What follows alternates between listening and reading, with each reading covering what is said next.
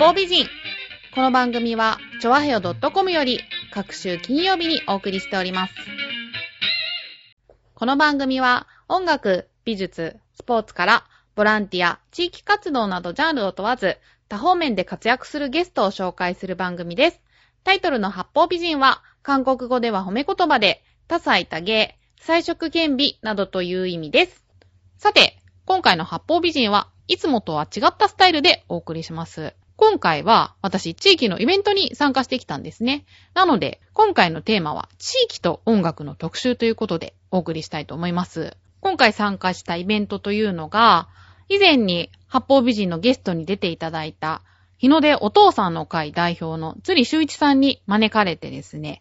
浦安市内にある日の出小学校、また日の出南小学校合同のパトロールというね、本当に地域のイベントっぽいものですけれども、こちらの方に参加させていただきました。開催したのは1月の29日土曜日だったんですけれども、主催がですね、日の出小学校、日の出南小学校のお父さんの会と親父の会、名前違うんですね。と、あとはそれぞれの PTA っていうことで、何百人っていたんじゃないですかね、生徒も合わせて。まあ、大掛かりなイベントなんですけれどもね、これがね、ただのパトロールじゃないんですよ。イベントを盛り込んだ楽しい企画になっておりましてですね、節分の日が近いということで、あの、豆まきをして、で、豆まきをした後、大声コンテストという、防犯で助けてって子供が叫べるように、まあ大きな声を出す声の大きさ競うってものなんですけれども、そういったものをやった後、皆さんでパトロールに回り、そして子供を守ろうみたいなね、そういったチラシをね、子供たちが配るんですよ。そういったチラシを配って、小学校に戻った後、みんなで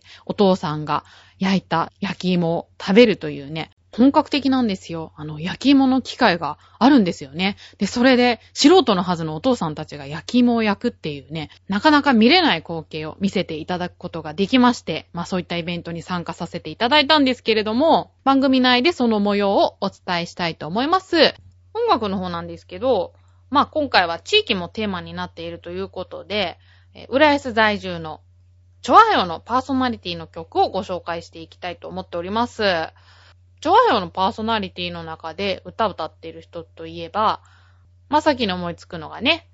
私と同じ金曜配信、洋一郎とバチの It's You の洋一郎さんとバチさんですね。お二人はシンガーソングライターで、ご自身の番組の中でもね、いろんな曲をご紹介しております。そして、火曜日配信のハッピーメーカー、甘瀬まゆさんですね。彼女はまあナレーターとか声優とか声を使ってお仕事してますけど、彼女も歌を歌っているということで、まあこのお三方の曲をご紹介できたらと思っております。というわけで、一曲目を早速お送りしたいと思います。一番最初に紹介したいのがですね、地域に結びつく歌といえば、勘のいい方だったらお分かりだと思うんですけれども、浦安の歌というのがあるんですよ。洋一郎さんが作詞作曲した、浦安の猫ザネの三家という曲があるんですね。はい。浦安ってほとんど埋め立て地なんですけど、古くからある地域もありまして、その中の一つに猫ザネっていう地名があるんですね。猫って書いて、みって果物のみって書くんですけど、これがどういう由来かっていうと、津波が木の根を越さないようにとか、根越さねえみたいな、そういったことから名付けられたっていう、まあいろんな説があるんでね、猫が多いからとか、まあそういった説もあるんで、どれが本当かっていうのはわからないんですけれども、まあそういう浦安弁で名付けられたものが有力とされております。まあそんな猫ザネの地域にちなんだ曲、浦安の猫ザネのみけ、お聴きください。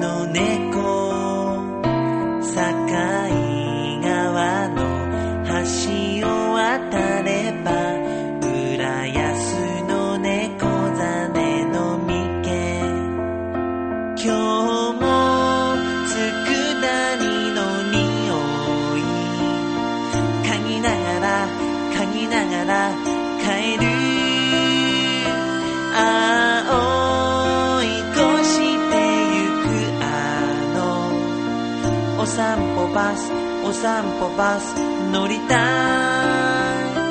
東西線という名の電車が走る街は昔たくさん魚が取れたらしいね。にゃんとなくあくび。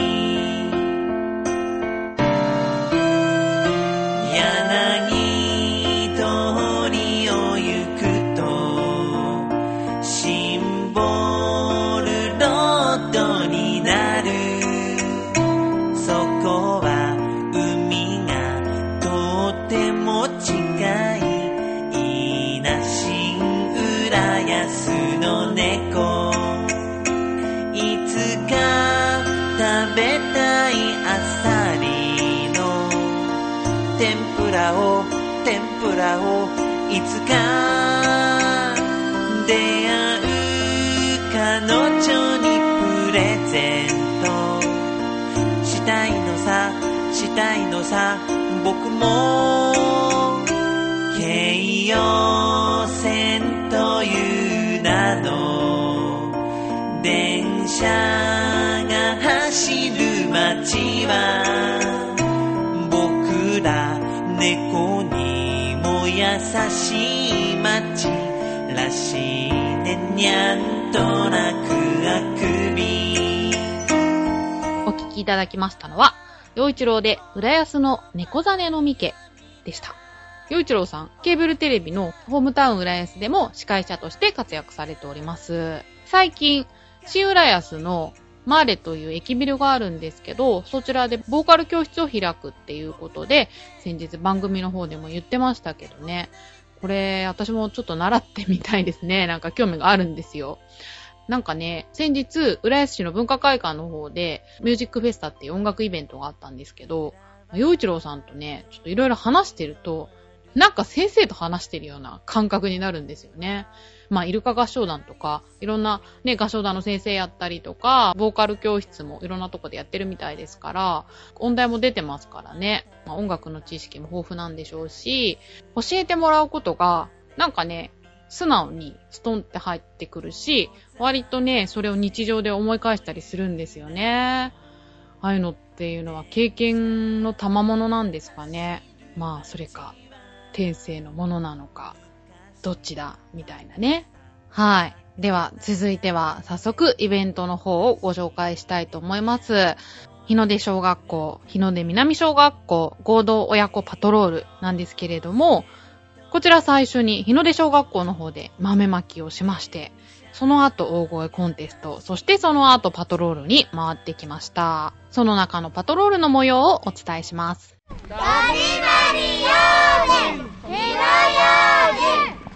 ただいま、日の出南小学校、日の出小学校の皆さんとパトロール中です。じゃあ一緒にパトロールしているちびっ子たちにインタビューしてみたいと思います。ちょっといいですか？お名前と学校名お願いします。遠藤梨紗子です。小学校は？日の出南小学校に通っています。何年生ですか？小学2年生です。パトロールは初めてですか？パトロールは前に1回には前1回初めて行ったことがあって、あのここにあの11月ぐらいの真ん中ら辺に引っ越してきたばかりなので、この豆まきパトロールは初めてです。どれぐらいぶつけました鬼に？すごいぶちけました。で、引っ越してきたばっかりなんだ。友達できましたか？できました。今日は誰と一緒に来ましたか？今日はお母さんと弟で来ました。お母さんと弟はどこにいるのかな？あそこの、ああ、後ろの、あ、あ、いた、今。で今日は大声コンテストはどうでしたか？優勝はできなかったけど楽しかったですわかりました。ありがとうございました。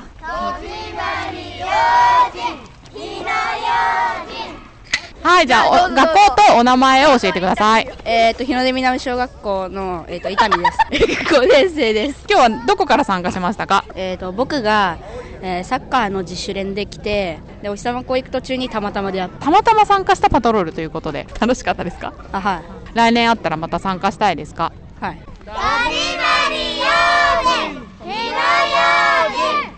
鹿島春人くん4年生になります。4年生になります。よろしくお願いしますよろしくお願いします。なんか言っとくことある？みんなやろうね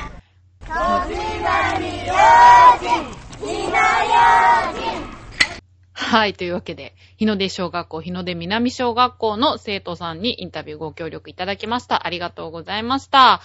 あのね、パトロールの最中だったんですけど、大声コンテストで声を出してですね、まあその声を持って、戸締まり用心、日野用心という元気な声を出しながらパトロールをして、その後はビラ配りなんですけど、楽しそうにビラを配ったり、またパトロールしたり、大声出したりしておりました。はい。では、続いては曲の方行きたいと思います。続いては、金曜配信、洋一郎とバチの It's You のもう一人のパーソナリティ、バチさんの曲をお送りしたいと思います。バチで夏至をお聴きください。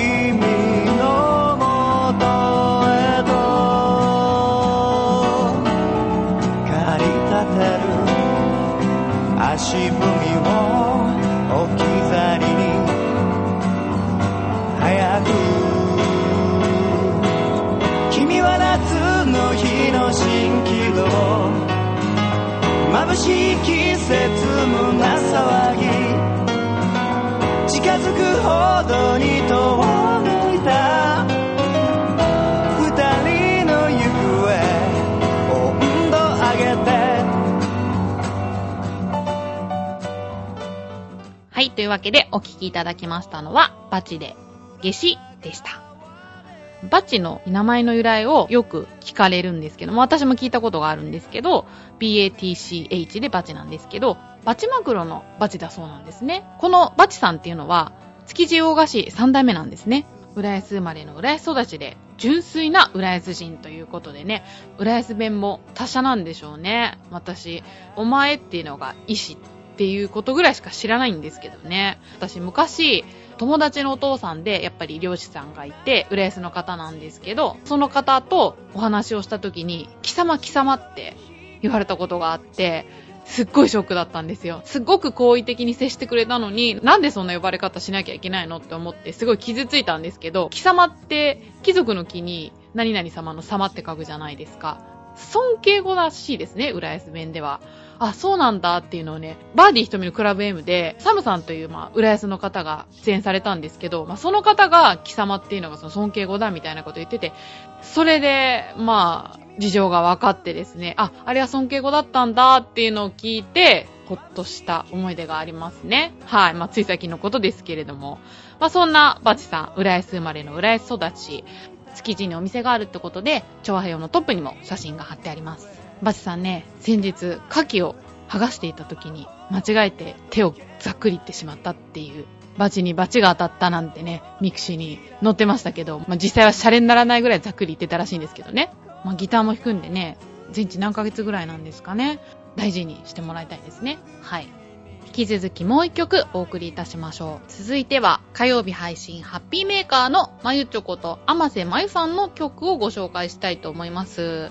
えーまゆちょこと甘瀬まゆさんなんですけれども、浦安のケーブルテレビをご視聴の皆さんはよくご存知だと思うんですけれども、人気番組、ホームタウン浦安でナレーターをやっております、甘瀬まゆさんです。元声優ということで、声がとっても可愛いんでね、ぜひぜひ火曜日配信ハッピーメーカーの方も聞いていただけたらと思うんですけれども、彼女は歌も歌っているので、いくつかご紹介したいと思うんですが、ハッピーメーカーの方でもね、ご自身の曲を紹介されているんですけど、私の方では、ハッピーメーカーでは、あんまり紹介してないものを、この機会にご紹介できたらと思います。アルバムポムルスより、これも韓国語なんですよね。ポムルスっていうのは、韓国語で宝って意味なんですよね。で、S をつけて、それはまあ複数形だっていうことを表現しているそうなんですけれども、まあ造語だそうです。響きが可愛いですよね。英語のトレジャーとかいうよりもね、インパクトがあっていいなぁなんて思うんですけれども、韓国と全く内容が関係ないと思うんですけど、このマユッチョのアルバムもタイトルを韓国語で付けてしまうという、まあ私の八方美人もそうなんですけれども、まあなんて言ったってね、このチョアヘオ .com がそうですからね、韓国語を取り入れるね、意味自体はあんまりないと思うんですけどね、本当に単純に局長が韓国語を習ってて、単純に言葉が好きだっていう、まあそういった理由だけで放送局名が決まってしまうというね、チョアヘオ、好きですという意味ですね。チョアヘオって好きですって意味もあるんですけど、いいですとか、そういう意味もあるんですよね。OK ですみたいな。まあそういう意味もありまして、チョアヘオ、いい言葉ですよね。まあそんなチョアヘオ .com ですけれども、では早速、甘瀬まゆアルバムポムルスより、雪のようにをお聴きください。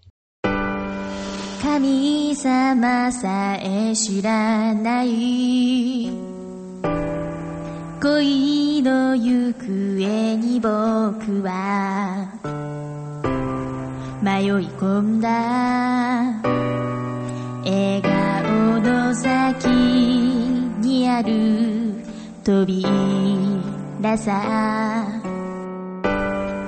繰り返される歴史。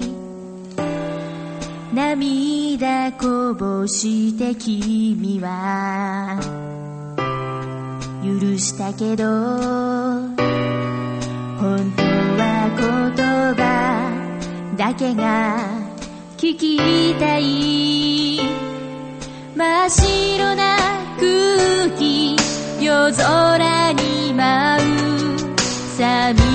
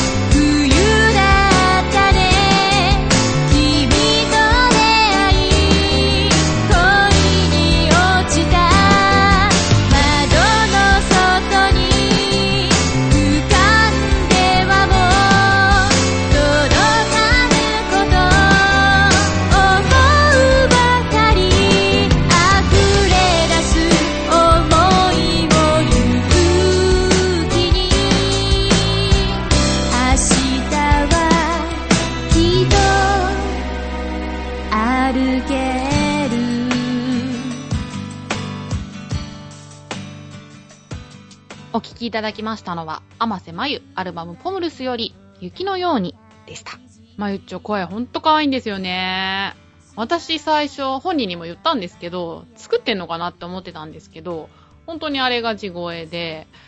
なんか声優を目指している方ってすごく今多いですけど、やっぱりね、みんなもともと地声が可愛い子ばっかですよね。男性だったら特徴のある声だったりとか、うん、だから、どっちが先なんでしょうね。声が綺麗だから声優やりたいって思うのか、まあ声優やりたいから頑張って声を出すのか、ねえ、まあどっちが先なのかわかんないですけど、なりたいって思うからには、もともとやっぱり素質があるのかなっていうのは、どんな職業においても思いますよね。だから小さい頃抱いた夢っていうのは、実は割と天職なんじゃないかなってね、まゆっちを見て思ったりなんかしましたけれども、まあどっちにしても本当に可愛い声っていうのはいいですよね。ラジオですからね、声が命じゃないですか。ね、私もああいう声だったらまたね、扱いも変わってたんじゃないかななんて、まあ余計なことを考えたりするんですけれどもね。はい。今回の八方美人、地域と音楽をテーマにお送りしております。続いて、またインタビューの方をご紹介したいと思いますが、続いてはですね、パトロールが無事に終わって、日の出南小学校で焼き芋大会をしたんですけれども、その模様をお伝えしたいと思います。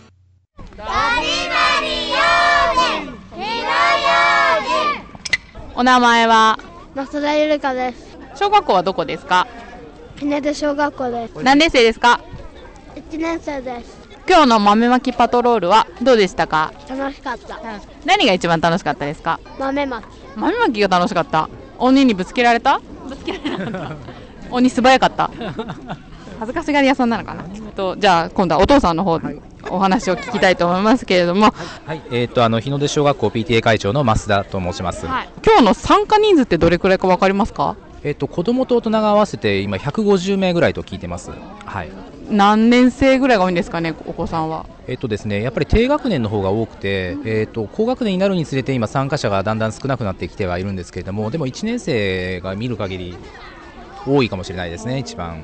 今回のこの豆まきなんですけどその豆まきした後パトロールっていうのはどこでも割とやってるんですか？えーとですね、パトロールは結構盛んにやってるんですけれども、豆まきと絡めてやってるのは多分日の出だけかもしれないですね。こういうイベント絡めると楽しいななんて思いましたけど、あのちなみにこのイベントで一番盛り上がるというか一番楽しんでるなっていう感じの企画はどれなんですかね、あの、これは間違いなく、芋を焼いてるお父さんが一番楽しんでます。はい。これは間違いないです。はい。ね、でも本当にお父さん方本当に活躍されていて、そうですね鬼になってるのもお父さんですよね。そうです。あのーもうやる気満々で、はい。あの一番元気だったんじゃないかっていう。そうなんです。あのーこれに参加してるお父さんが一番やっぱり楽しんでるっていうのが、この日の出地区の一番いいところかもしれないですね。これをやった後、まあその父兄の方とか生徒さんだとかどういう声聞きますか？あのーやっぱりこう非常に楽しかったっていう評判が流れて、今年は参加しなかったけども来年は参加しようかっていう人は結構多くなってますね。はい。わかりました。どうもありがとうございました。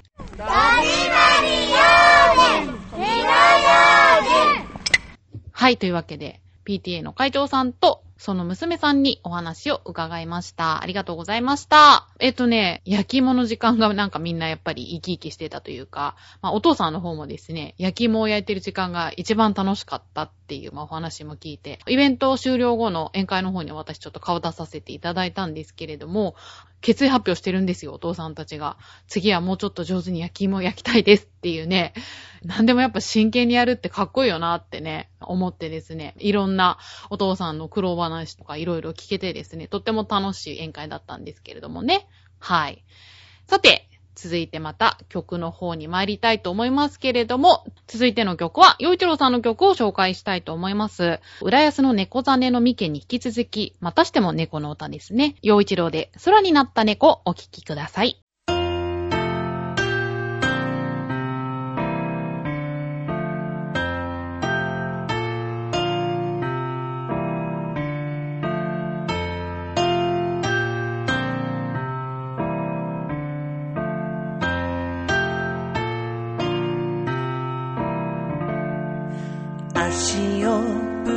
ブラブラリンコ縁側で一人きりで風鈴朝が落ちりん一輪すべてがかすかに震えた。猫は空になった時かされてしたけど悲しいことだと分かっていた。本当は。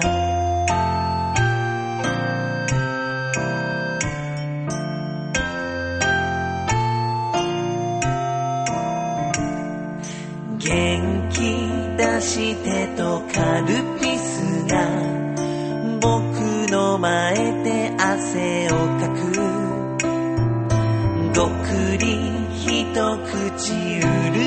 せばページのめくる音がする。猫は空になった時かされて何も知らないふりをしたけど悲しいことだと分かっていた。」「あ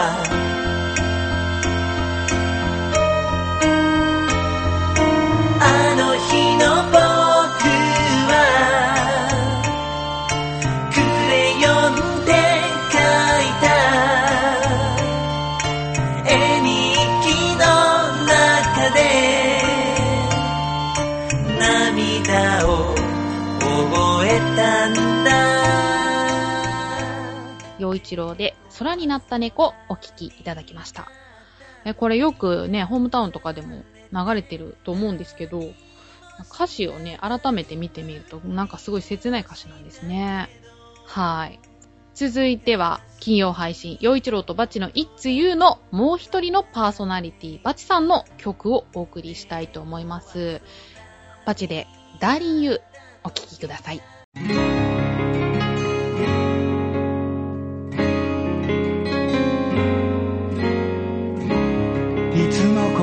ったろう君が笑ったのは全てを許し受け止めていたのはいつの頃だったろうどこか違ったのは信じることが信じられなく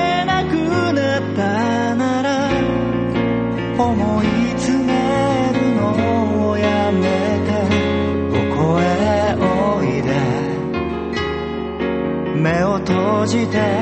聞こえ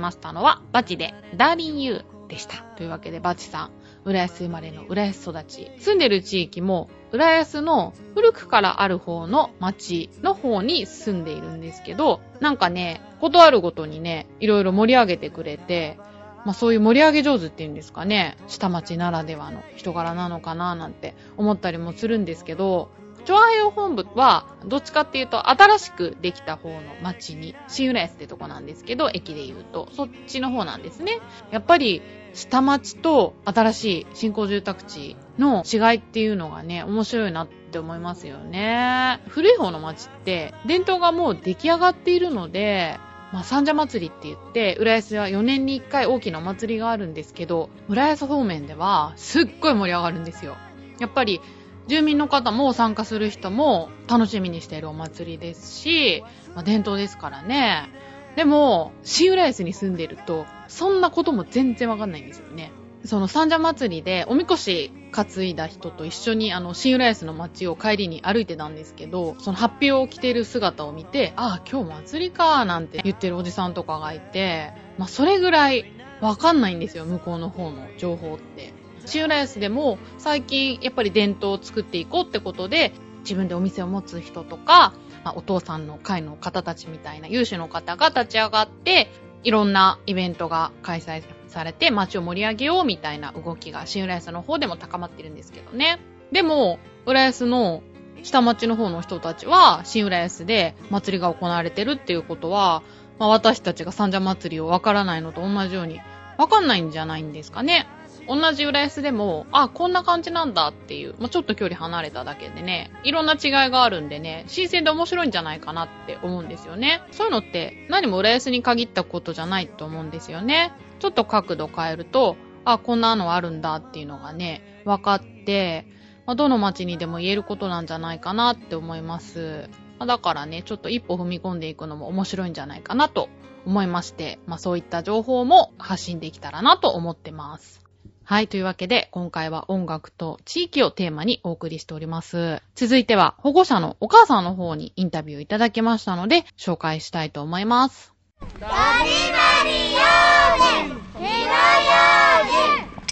はい。じゃあ、ここで頑張ってお茶を配っている保護者の方にインタビューしてみたいと思います。じゃあ、お名前いいですか？校外活動委員会の委員長をしてます渡辺です。校外活動委員ってどういうことやるんですか？えー、と南小では朝あの子どもたちが登校するときに、えー、と旗振りお母さんたちに係で旗振りをしていただいたりあと夕方に、えー、と自転車で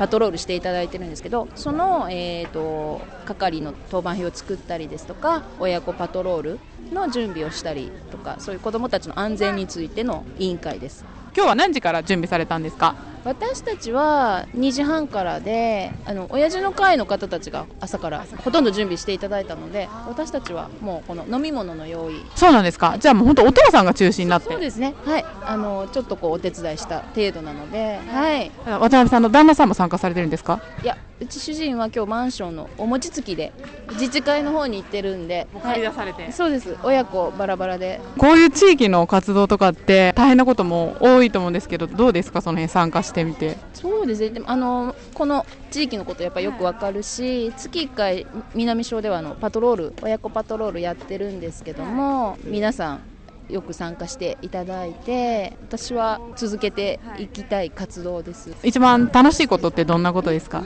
活動してて楽しいこと。同じ委員会のお母さんたちと仲良くなれたことですね。お母さんも頑張っているんだぞと。そうですね。あのたくさんのお父さんお母さんたちにあのお手伝いいただいてるのでご協力いただいてありがたく思ってますはいわかりましたどうもありがとうございました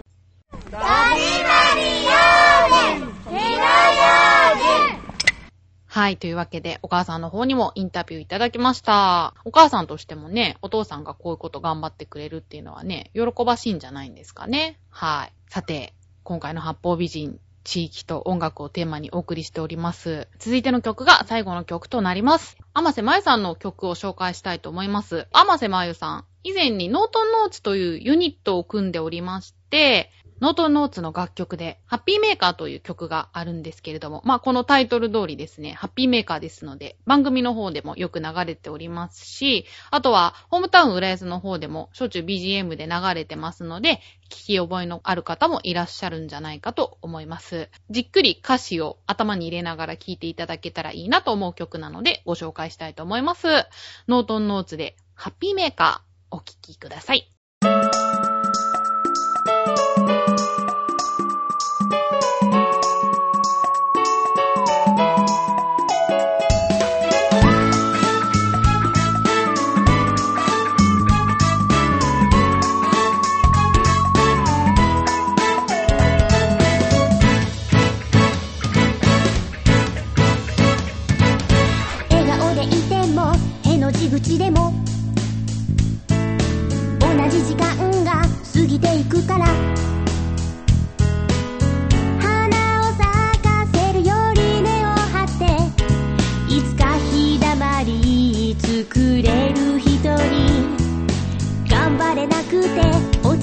ち込む時も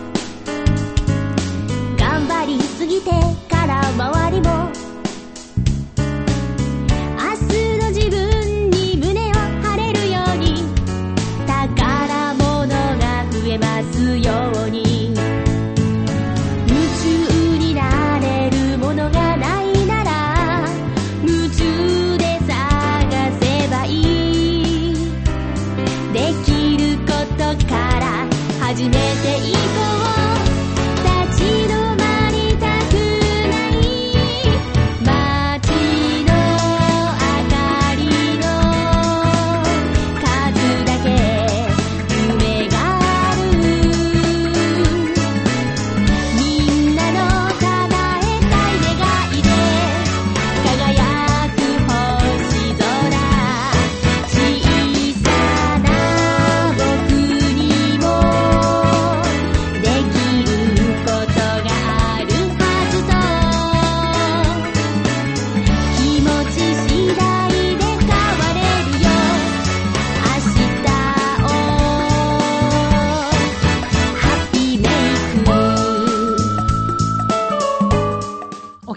きましたのは、ノートンノーツで、ハッピーメーカーでした。ね、口ずさみたくなるような、カラオケがあったら歌ってみたいななんて思う曲なんですよね。作詞の方が甘瀬まゆさんが担当されてるってことで、歌詞の中にですね、街の明かりの数だけ夢があるっていうフレーズがあるんですけど、ここがすごく私印象に残ってて、高層ビルの窓の明かりとか見て、あ、そうだよな、ここって人住んでるんだよな、とか思ったりとかして、まゆっちょの歌詞のセンスが私はとっても好きなんですけど、今週からレコーディングを行うそうなんですね。のノートノーツっていうのは、まあ、ライブが中心で定期的にライブを行ってたんですけど、その音源をね、改めて撮ろうっていうことで、レコーディングを始める準備もされているようですよ。まあ、CD 化されるかどうかわからないので、ハッピーメーカーを聞いてください。はい、というわけで、八方美人、今回、地域と音楽をテーマにお送りしております。今回は、浦安市にある日の出小学校、そして日の出南小学校合同親子パトロールの方を取材させていただきました。というわけで、最後のインタビューをご紹介したいと思います。やっぱり最後はですね、日の出小学校お父さんの会の代表、つりさんにお話を伺いましたので、つりさんのお話で締めたいと思います。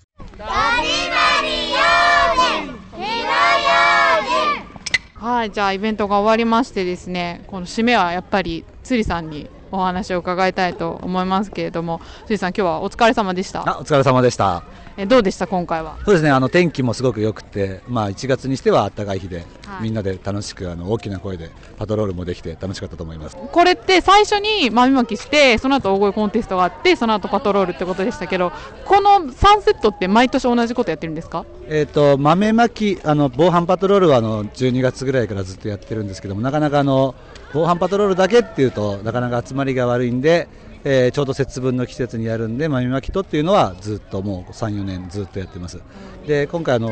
声を出すためにっていうところも兼ねて、えー大声コンテストやったのは今年が初めてです大声コンテストってすごいいいアイデアですよね。それをそのままのパトロールに持ち越すっていう感じで。あれのアイデアは誰が出したんですか？そうですねあの先今月中に何度かあのえお父さんの会、親父の会で打ち合わせをしてみんなで、えーまあ、時間潰しも兼ねて子供のイベントも兼ねて何かいいのはないかなっていうことでみんなで考えましたねで、その後パトロール行って、で、お芋を焼くっていう。お芋は作ったのはお父さんの会なんでしょうか？そうですね今日あのメンバーのうちの10人ぐらいが朝9時からあの薪を焼いてあの薪ではなくてあの石焼き芋なんで薪で石を温めて本当の石焼き芋を作ってくれてで今またフランクフルトですね差し上げているという形で。はいあの石焼き芋の機械っていうんですか？あれどうしたんですか？あれはですね、えー南小の親父の会に有志がいまして、まあ、あの詳細はあまり知れないんでしょうけども、会社のいろんな備品を使ってですね、日の出のために、えーみんなのために、えーああいった機械を使っていただいてですね、まあ特にあの冬の防犯のパトロールの時に、まあ、それもあのパトロールだけやるよって言ってもなかなか人が集まらないんで、まあ、そういった時のために集めのまあ集客といったら変なんですけども、そういったために個人的に作っていただいて、学校に寄贈していただいているというありがたい。頼もしいですよね。美味しかったですよね、すっごい。子供たちもパトロールも楽しんでやってたようですよね。そうですねあのちょうど本当に大声コンテスト今年初めてやったんですけども、ちょうどいいタイミングにやって声も出せるようになってそのままあの大きな声でパトロールも、えー楽しくできたんじゃないかなと思いますあ、お嬢さんですよね？はい。似てます。すご似てます。あれ、お子さん一人でしたっけ？双子なんで男がいいあ、そうなんですか？今日息子は来てないです。息子さん来てないんだ。インタビューしてもいいですか？お名前と小学校名お願いします。日の出小学校の釣りなほです。つりさんのお嬢さんということで、え何年生ですか？5年生です。今日は楽しかったですか？はい楽しかったです。何が一番楽しかったですか？と最後の あのえっとココアとかフランクフルトとか。お父さんがっかりです。来年もじゃあ参加したいですか？できたら。来年も参加したいということで。また食ってんの？美味しいですか？はい。ありがとうございました。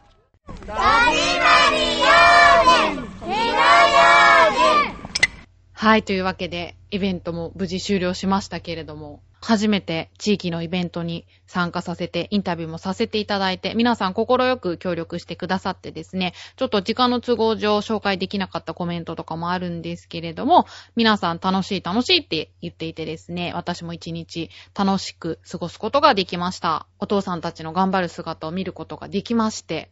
なんかね、地域の活動に、ああやって一生懸命になる男の人見ると、なんかほっとするんですよね、私ね。やっぱりどうしても子育てとか子供のことって、お母さんがやることが多いじゃないですか。なんかああいうことを通して、私がお母さんだったら、まあ自分の子供のことをちゃんと考えてくれてるんだなっていうのが、形としてわかるので、お母さんたちにとってもいいんじゃないかななんて思います。まあ中でも一番いいなと思ったのが、みんなが楽しんでることですよね。当日までにやらなきゃいけないことっていっぱいあるし、自分の本来の仕事はあるし、大変だと思うんですよ。当日行っただけじゃわからないものってたくさんあると思うんですけど、そういったことも全部含めて、楽しんでやってる姿がいいなって思いましたね。やっぱりなんか楽しむのって、大変だったりすると思うんですよね。やっぱり楽しい思いするにはそれなりの手も打たないといけないし、やっぱ目に見えない苦労ってあると思うので、そういうのをやってのけているね、まあお父さんたちがね、あの私は今回すごく眩しかったですね。